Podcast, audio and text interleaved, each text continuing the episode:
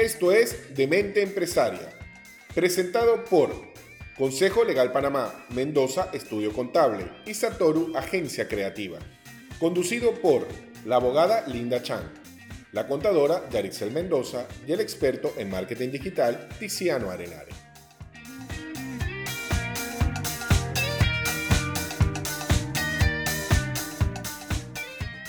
Bienvenidos a otro capítulo con Demente Empresaria, tu podcast favorito.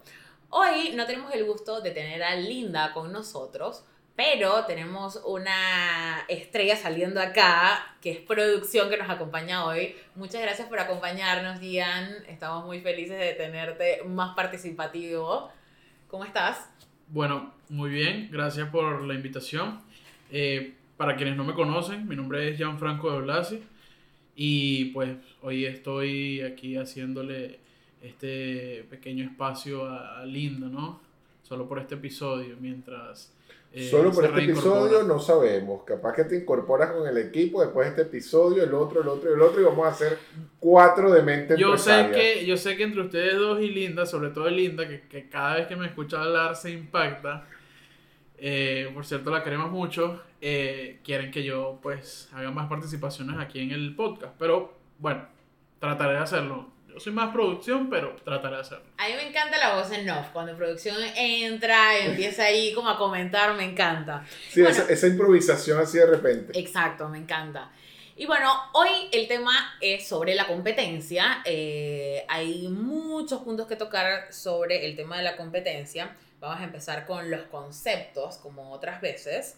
Eh, la competencia sería la contienda o disputa. No me gusta tanto la disputa porque suena un poco negativo, pero es como la contienda entre personas o empresas que aspiran a liderar algo o la superioridad en algo.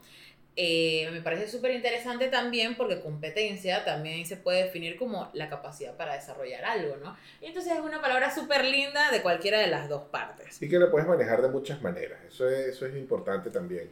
Y también te puedo dar un concepto un poco pueblerino, que competencia es sencillamente el coco de todos los empresarios. Tú dices competencia, entonces ya todo el mundo empieza a ponerse pálido, este, ¿qué hago? ¿Qué no hago? Eh, es que mi competencia está haciendo tal cosa, es que mi competencia está haciendo tal otra. Y lo importante es que mm, fíjate lo que está haciendo tu competencia, tienes que ver qué está haciendo bien, qué está haciendo mal, pero compite contigo mismo con mejorar cada vez más tu negocio, tu emprendimiento. Eso es lo más importante cuando hablamos de competencia.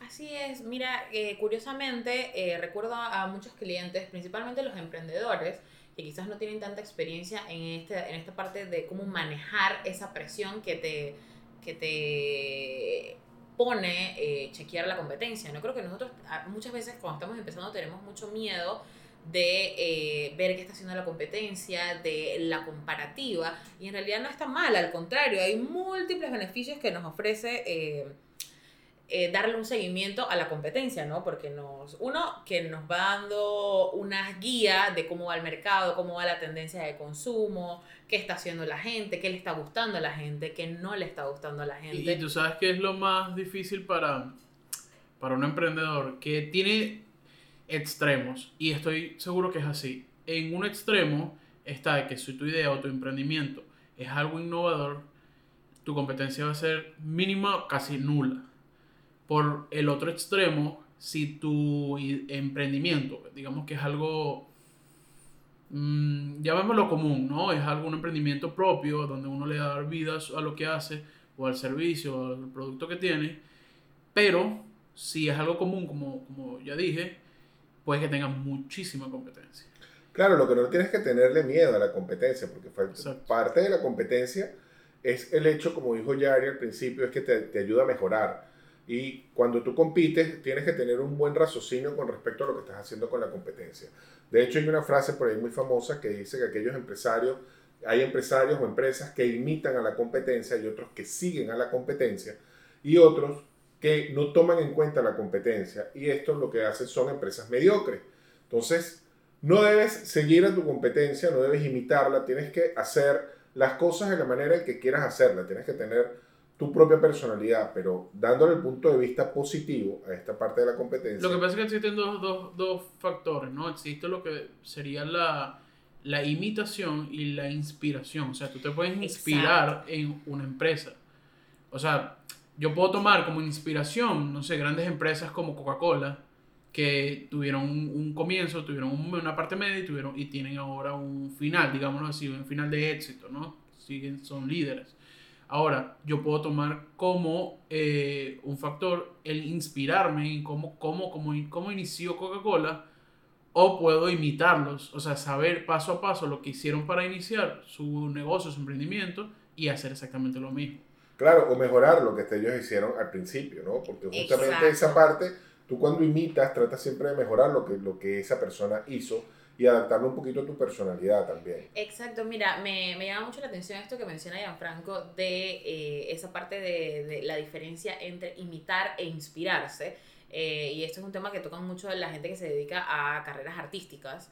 Eh, que en realidad buscas un objeto de inspiración, buscas una marca que te guste mucho su trayectoria y vas comenzando a ver qué hacen. Y no es que vas a imitar eh, textualmente todo lo que hagan, sino que obviamente vas a encontrar en el camino mucha parte de la competencia que no te guste las cosas y no pasa nada, te das cuenta que no les funcionó a ellos y vas aprendiendo, te das cuenta de qué estrategias sí les funcionaron, cómo puedes mejorarla, cómo puedes integrarla y cómo puedes como em, subirte al carrito de la innovación también, ¿no? Porque eso te ayuda a eh, generar nuevas ideas y a, y a, alimentar tu proceso creativo. Exactamente. En el lado de, del artista, digo, ningún artista, digamos, por decirlo muy pocos, ¿no? No han sido tan, tan innovadores en, en lo que hacen, ¿no? Porque ellos siempre se inspiran de algo. Siempre hay una inspiración de algo. Siempre hay algo que te inspire, ¿no? Tú puedes generar un mix nuevo, pero siempre vas a tener algún tipo de inspiración, ya sea histórico o más reciente. Exactamente. Quizás la inspiración te ayuda a crearlo,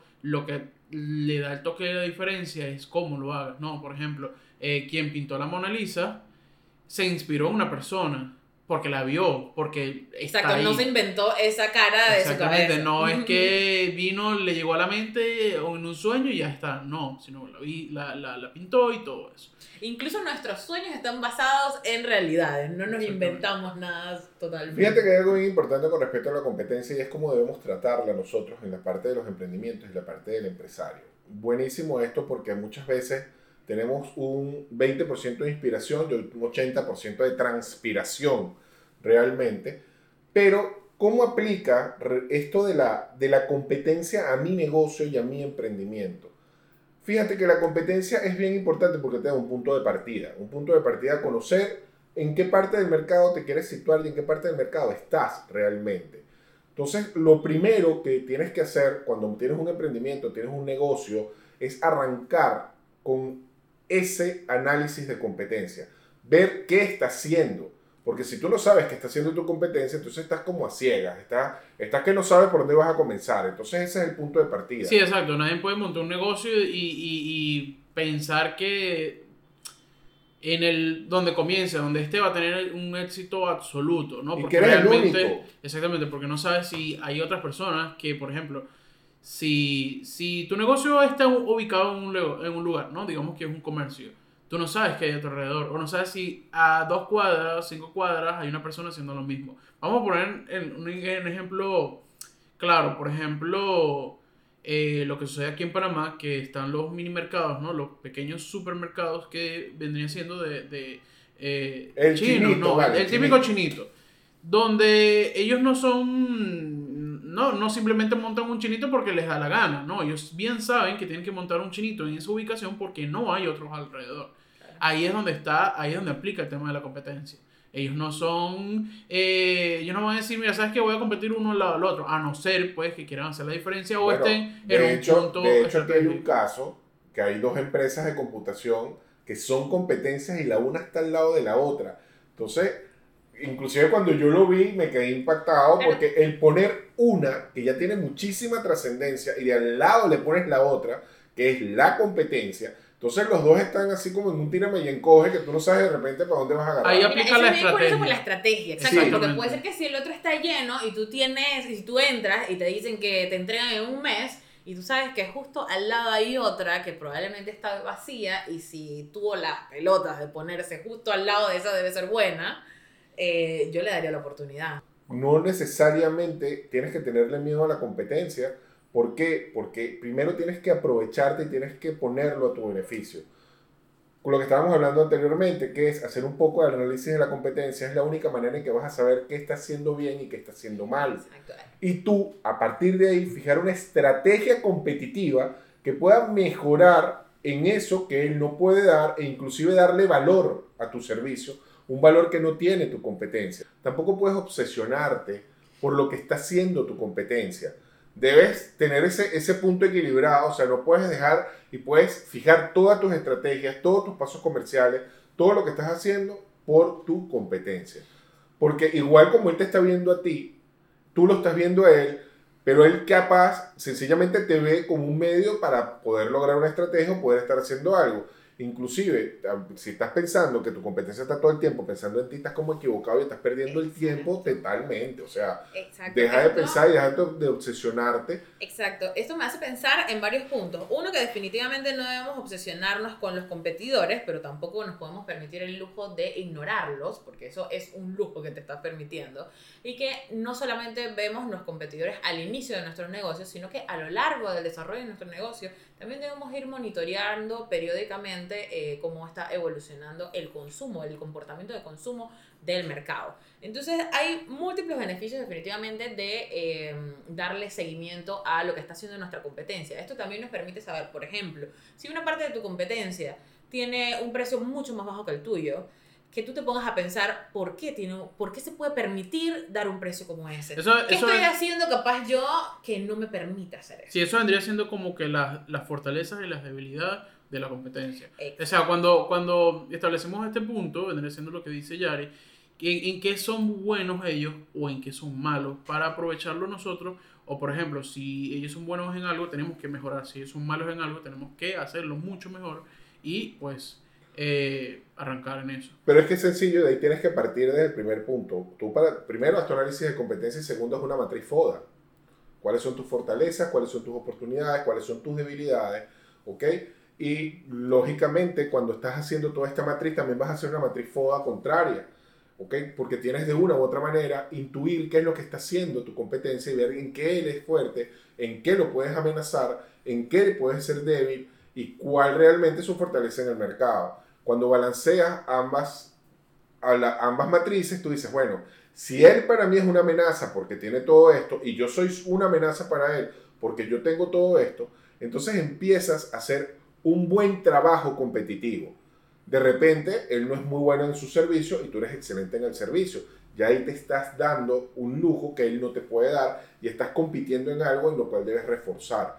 Si tú sientes que él es una amenaza porque tiene productos que pueden llegar a ser inclusive de más garantía o de, o de mejor calidad, entonces tú ahí empiezas a cambiar tu matriz de producto y dices, bueno, voy a buscar... Sí, tienes que buscar una alternativa, tienes que de alguna forma buscar una alternativa para... O si no tienes el presupuesto para mejorar tu inventario, voy a mejorar mi, mi, mi presupuesto, mejorar o reforzar mi calidad de servicio.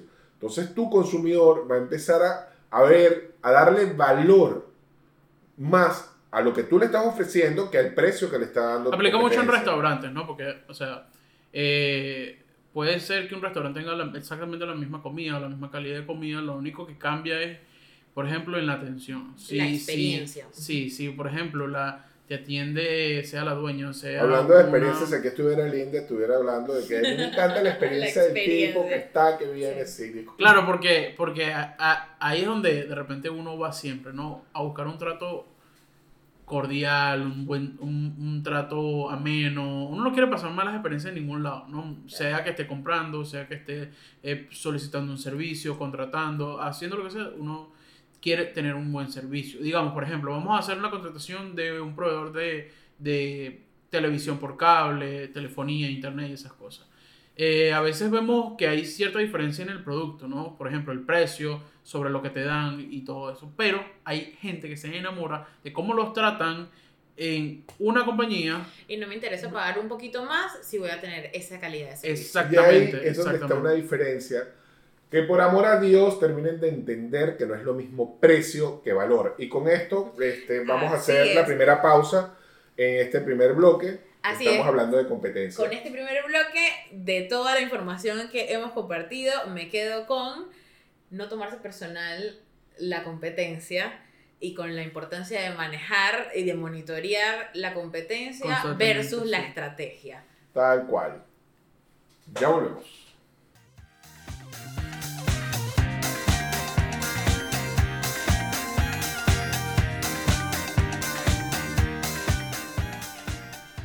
Y volvemos en este segundo bloque y vamos a hablar un poco sobre cómo analizar la competencia. Que esto es sumamente importante porque hemos hablado mucho de la competencia, hemos hablado mucho del análisis, pero no hemos dicho cómo lo deben hacer. Exactamente. Eh, vamos a hacerlo por punto, ¿no? Vamos a establecer unos puntos eh, claves, ¿no? Porque existen miles de formas de analizar la competencia, pero vamos a hacerlo con los más importantes. Digamos Eh, que vamos a hacerlos con los que te pueden arrojar mejores resultados Exactamente. y de una manera más rápida. Número uno está visitar eh, el comercio, ¿no? O, o- local físico o visitar tu competencia.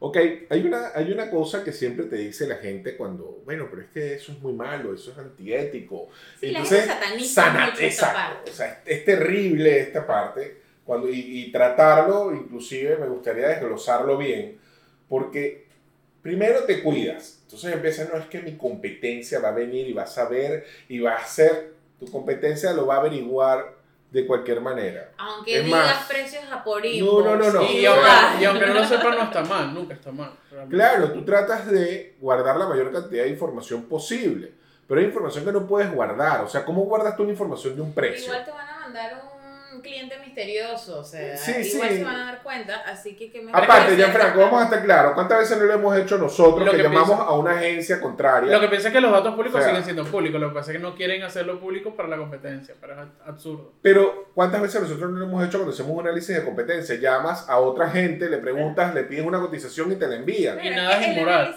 O sea, eso no es inmoral. Claro, claramente nada es inmoral, porque como puse un ejemplo anteriormente, eh, el dueño el, el- el dueño de la Coca-Cola puede tomar Coca-Cola como puede tomar eh, Pepsi, como puede tomar 7-Up, como puede tomar cualquier marca que le dé la gana.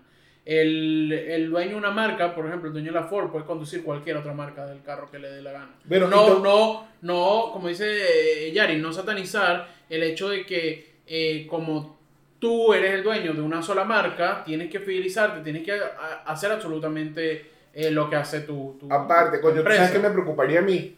Que mi competencia no me parara pelota. O sea, que, lo- que no, ni siquiera me tomaran en cuenta, que ni siquiera me, me pensaran, coño, lo voy a tener que estar haciendo muy mal para que nadie me pare. Entonces, eso sí me preocupa. El que no hables de mí, el que no quieras investigar qué estoy haciendo. De hecho, de hecho pensando un Horrible. poco aquí, hay, hay eh, y esto no es secreto, hay muchas empresas que se dan de la mano o que terminan haciendo alianzas.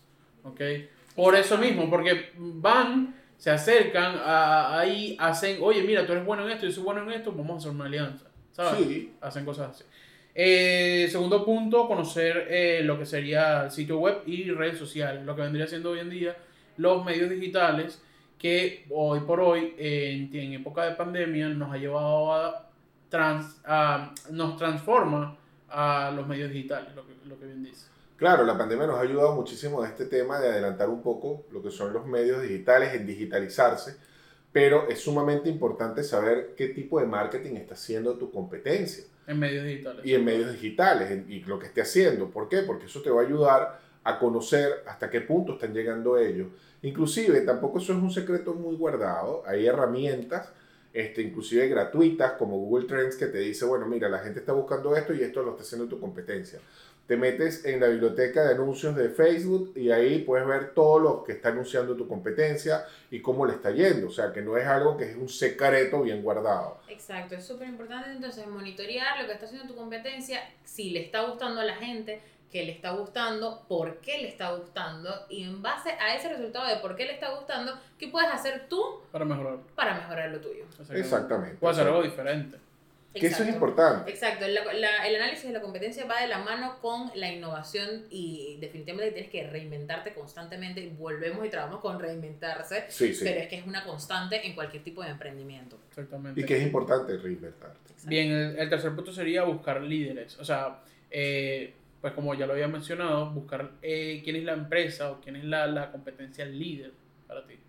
Exactamente, identificar quién es el que está liderando ese campo y por qué lo está haciendo y qué está haciendo bien.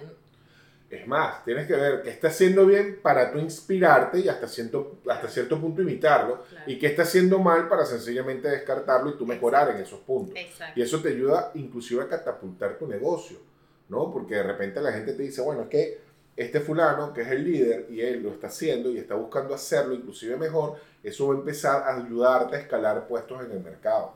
Entonces, y eso te da un punto de referencia también. Exactamente, siempre hacer el máximo, el máximo posible para optimizarlo, porque es que tu negocio nunca va a dejar de, de evolucionar. Sí, que te tienes que preocupar por evolucionar, te tienes que Exacto. preocupar por mantenerte en esa competencia. Que es, Claro, y como último punto vendría siendo identificar las claves del éxito. Que Exacto. también es importante. Exacto. Es muy importante eso. O sea, ¿cuál es la clave del éxito que ha llevado, por ejemplo, A los líderes. a los su- líderes exactamente a, a llegar a ser los número uno o a ser los mejores en el O a llegar a donde están en este momento en el mercado y por qué son líderes justamente y por qué son los Es líderes. importante del mercado. conocer esas claves. Por ejemplo, vamos a poner un ejemplo claro. ¿Quién es líder de, eh, de, eh, de las sodas como por ejemplo Coca-Cola o Pepsi? Es porque tienen una receta secreta. Ahí está la clave de su éxito. Porque también hacen buen marketing. Hay otra Porque parte, también exacto, hacen- esa parte del buen marketing y de que apelaron a las, a las emociones para eh, generar esa fidelidad. O sea, no es una sola clave, son muchas Exacto. claves que los han Entonces, llevado al éxito. identificando esos porqués, no copiar específicamente la clave que utilizaron, pero qué análisis utilizaron, eh, y también como mencionaba Gianfranco hace un rato, sobre también darse cuenta qué persona está liderando ese tipo de negocios que Porque son esa- eso puede ser la clave también. Porque qué formación tiene, qué competencias tiene, eh, en Hay- qué se... Hay negocios que hacen lo mismo y todo cambia cuando llega una persona diferente, cuando Exacto. llega un experto, cuando llega un profesional, cuando llega un influencer. Sí, de hecho, cuando quieres innovar, buscas una persona diferente. Exactamente. O imagínate, nosotros, por ejemplo, que trabajamos en la parte de marketing, constantemente estamos viendo la competencia de nuestros clientes, vemos nuestra propia competencia. Y esto es un análisis que se hace constante, así que primero no les dé pena, segundo no piensen que están haciendo algo que está rompiendo. Como hay la negocios, por ejemplo, como hay negocios que eh, cambian de administración, ¿no? Tal, tal cual como funciona un gobierno. Sí, Eh, Exacto. siempre que cambia la administración, que digamos, compraron la acción, la compró otra persona y cosas así, eso también puede ser una clave que lleve a un negocio al éxito. que estás cambiando el experto, estás cambiando, estás queriendo innovar, ¿ok?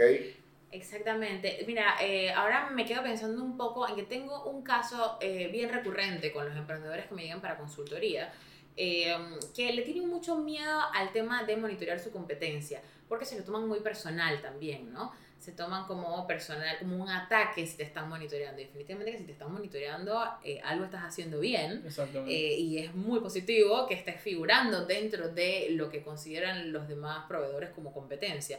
Y esto me lleva también a un comercial sazo que les voy a meter aquí sobre un librito que se llama Los Cuatro Acuerdos, que probablemente leímos en algún momento en la universidad, pero que capaz no nos caló. Y es algo que yo, por ejemplo, eh, reviso constantemente. Son cuatro puntitos. El primero es ser impecable con tus palabras y hacer lo que dices que vas a hacer. Eso funciona con los clientes. El dos sería no te tomes nada personalmente, y este es en el caso de la competencia, aplica muchísimo, porque no nos tomemos nosotros nada personal, ni eh, que la otra persona, ni, te tomes ese tema de monitorear a tu competencia como algo personal, como que vas a, va a ser algo negativo, que O te va a generar hacen- malos sentimientos. O lo que ellos hacen que tú no puedes hacer, eso, Exacto, eso termina afectando exacto. mucho a las personas. Exacto, y es súper importante esa comparativa que no te genere, que, que, sea, que te siga siendo saludable eh, verificar esa competencia, que no te genere malos sentimientos y que te des cuenta de que no es nada personal, que son negocios y que ambos están contribuyendo a hacer un negocio y un mercado más saludable.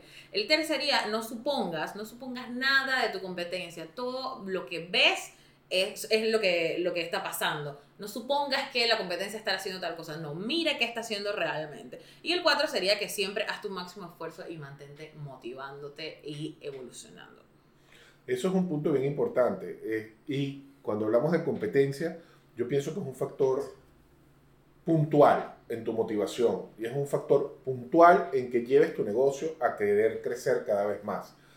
Si no te fijas en tu competencia, no tienes ese análisis constante, de repente estás dejando de hacer cosas que deberías hacer para mejorar inclusive el mercado, no solamente tu empresa, estás dándole un aporte a tu línea de mercado. Exactamente, como nada es absoluto, o sea, el que hagas o no hagas, o perdón, entres o no entres en la competencia, eh, no te asegura que, te, eh, que vayas o no a tener éxito. Pero es que entrar o no en la competencia, yo pienso que eso es muy hipotético. O sea, No, tú, claro, tú es- no puedes es- decir, yo no voy a entrar en la competencia. Compadre, si usted se metió en el mercado, ya de por sí el haber entrado, ya vas a empezar a generar una competencia. Claro, cuando yo digo, cuando meterse en la idea de la competencia, ¿no? Porque, por ejemplo, hay quienes abren su negocio sin, sin, Sin prestarle mucho, exacto, sin prestarle mucha atención al tema de la competencia. Y, y ahí es cuando digo que no es absoluto. No es absoluto cuando no sabes si te va a ir bien, como no sabes si te va a ir mal. Ah, bueno, pero eso es como quien dice, tienes una expectativa.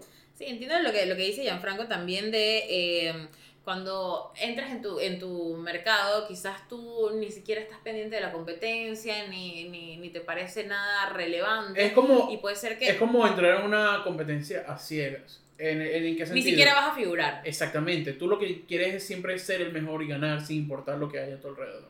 Es lo que digo. Para eso es, eh, para eso digo Si que no es evolucionas, te extingues. absoluto, ¿no? Sí, es que es tal cual. Si no evolucionas, te vas a extinguir. Exacto. Y Exactamente. eso es lo que ha pasado inclusive con muchísimos, en muchísimos mercados, con muchísimas marcas y muchísimas empresas que de repente Por tú dices, mu- bueno, exacto, ¿pero por, qué pasó? Bueno, no, por mucha trayectoria que tengan, por mucha trayectoria que tengan y muy famosos que sean, nadie se queda arriba ni nadie se queda abajo. Hay que trabajar para, eh, para subir o para mantenerse. ¿Y cómo Y eso es un esfuerzo constante. Constante. Exactamente. ¿Y en qué vamos a trabajar en eso? En no cometer errores. ¿Qué vendría siendo lo siguiente?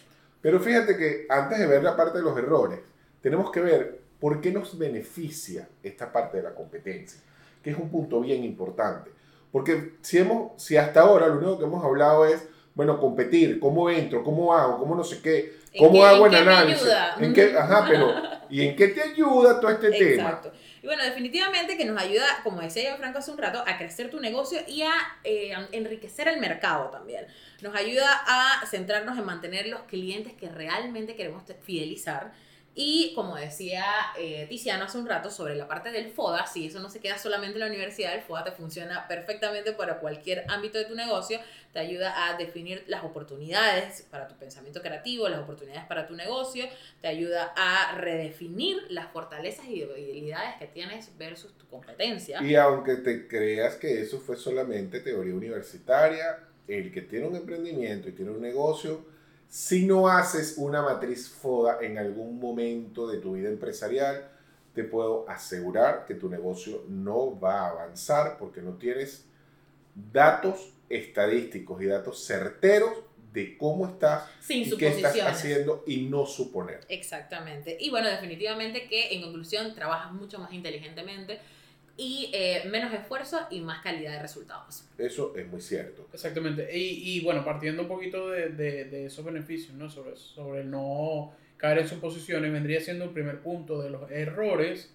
a la hora de analizar la competencia. que vendría siendo subestimar? Que es lo que muchas personas hacen. De hecho, el 80, por no decirte el 99.9%, subestima su competencia. Exactamente. Y es un error sumamente grave porque ahí es donde empezamos a confiar en nuestro pulso. ¿Y qué es llamar confiar en nuestro pulso? El creernos que lo estamos haciendo todo el tiempo bien. Y eso es falso. Claro, esa autocomplacencia, esa autopalmadita, decir, sí, está súper bien motivarnos a nosotros mismos y, y ver que estamos haciendo las cosas bien, pero definitivamente que es que no siempre nuestro criterio va a ser el único y hay que ver qué el consumidor le parece que está siendo el líder, qué es lo que al consumidor le está gustando. Pensar Mira. que, pensar que la competencia no lo está haciendo bien, pensar que la competencia eh, está. O ver con ojos, tomando- excesivamente críticos a la competencia y creer que tú siempre lo estás haciendo bien. Y ellos lo están haciendo mal. Fíjate que Exacto, hay que en ser estos objetivos. días tuve una experiencia con un cliente que me dejó así un poco como que bueno, o sea, esto, esto definitivamente ya se, se, se traspasa. Hay muchas veces, y algo que tocaste es el tema, y era que esa, esa pequeña competencia o esa competencia indirecta, ¿no? Que estábamos conversando y aseguró, de una manera, aseveró, bueno, es que a mí este tipo de cliente no me va a dejar. Uy, eso nunca es seguro, nunca demos por Y sentado. no, y no tengo por qué prestarle atención cuando mi competencia indirecta, que en este caso son clientes indirectos, me deja, porque ese no es mi grueso, pero cuando te está dejando tu número de clientes indirectos y que no Algo están está ahí, pasando. algo estás haciendo mal. O hay una competencia Que que, te está los creciendo. está robando. Exacto, que está creciendo. Porque, mira, esta parte que decía Franco hace un rato, de no subestimar a nuestra competencia. A veces nuestra competencia, ve- vemos que son empresas pequeñas y Porque tú crees que esa competencia no es relevante. Exactamente, ese es el segundo punto. No olvidar, eh, perdón, el tercer punto, no olvidar la competencia indirecta. Creemos que porque hay líderes, hay personas grandes, ahí está, están lo que alcanzamos a ver con nuestros ojos. Esa es nuestra única competencia. No, tenemos que olvidar, no, no podemos olvidar esos indirectos. O no solamente lo que estamos viendo con nuestros ojos, lo que estamos creyendo que son nuestra competencia, porque de repente están dentro de un mismo rubro. O ah, bueno, lo que pasa es que ellos tienen más o menos los mismos productos Es que, que yo. su servicio no es exactamente Sí. el mismo que el mío. No, no, o sea, olvídalo. Sí, básicamente, básicamente eh, la mayoría de los clientes que vienen acá por el tema de buscar marketing eh, nos dicen ese tipo de comentarios, ¿no? Ay, bueno, yo no creo que esa persona haga lo que yo hago porque yo soy mejor. A creer, No, se va a la no, no. iglesia. Sí, exacto, sigue creyendo, ¿no? Entonces me da, y e inclusive eso es lo que hemos hablado en muchos podcasts anteriores, o sea, tú no te puedes confiar todo el tiempo de que tú estás haciendo las cosas bien, ¿no? Y todo el tiempo, que es lo que hablaba anteriormente, confiar en tu pulso, estás totalmente confiado en que tú eres el non plus ultra y tú estás creciendo. o ¿Y sea, qué pasa ahí? Lo olvidas y al momento de olvidarlo es cuando esa persona evoluciona, escala, hace algo mucho mejor que tú y termina superando. Mira, yo tengo, hay experiencias pues dentro de la agencia que muchas veces no es por culpa del- de, de nosotros como equipo, sino el cliente se empieza a confiar y que cree que lo va a hacer mejor de lo que lo está haciendo y te dice, bueno, no, yo lo voy a supervisar, yo lo voy a hacer y tú, claro, tú levantas las manos y tú dices, bueno, ok, si tú consideras que lo vas a hacer mejor, pues tú no puedes ponerte a discutir con el cliente porque confía en que está montado sobre la competencia. Entonces de repente lo empieza a hacer y empieza a generar una serie de errores que tu competencia también está viendo y las va a empezar a aprovechar. Ahora, para finalizar, vendría siendo fiarse de la intuición. Ese es el último error. Bueno, Exactamente, como hemos mencionado de distintas formas anteriormente, no nos podemos confiar, no podemos suponer, no podemos creer que es que esto me da un buen feeling, no, hechos.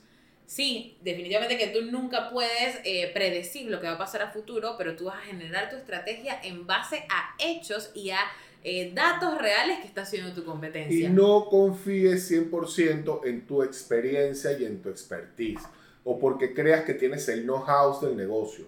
Eso no es correcto. Básicamente la gente cree que tiene como que si es experto en algo, su intuición es mayor. Sí, es mayor y eso es mentira. O sea, si tú realmente consideras que eres experto en algo, tu expertise llega a ser también experto en determinar hasta dónde llega tu conocimiento. Y eso es importante. Me encanta esa frase para cerrar. ¿Puedes repetirla un poquito más lento? Cuando eres experto, realmente eres tan experto que conoces hasta dónde llega tu conocimiento. Me encanta. Entonces, cuando llegas ahí, debes entender y lo sepas, es que sí eres experto porque estás buscando asesoría, estás buscando otra opinión y estás buscando inclusive el reforzar lo que ya sabes. Y inclusive también estás buscando aprender mucho más. Exactamente, los- ah, exactamente. Mientras más crees que sabes, en realidad menos, Menos sabes. sabes. Entonces, por eso considero y creo que se vaya con esta frase. Y bueno, y así vamos a despedir este episodio de, de Mente Empresaria este jueves. Este, bueno, extrañando muchísimo a Linda que no ha estado hoy con nosotros, dándole un saludo a nuestra gente de TNO Radio en Venezuela. Y hasta aquí el episodio del día de hoy. Los esperamos el próximo jueves a las 7 de la noche. Recuerden seguirnos en las redes sociales de eh, arroba de mente empresaria en Instagram y en Facebook. Demente Empresaria fue presentado por Consejo Legal Panamá, Mendoza Estudio Contable y Satoru Agencia Creativa. En la producción, Gianfranco de Blasi y asistencia de producción, Salomón López.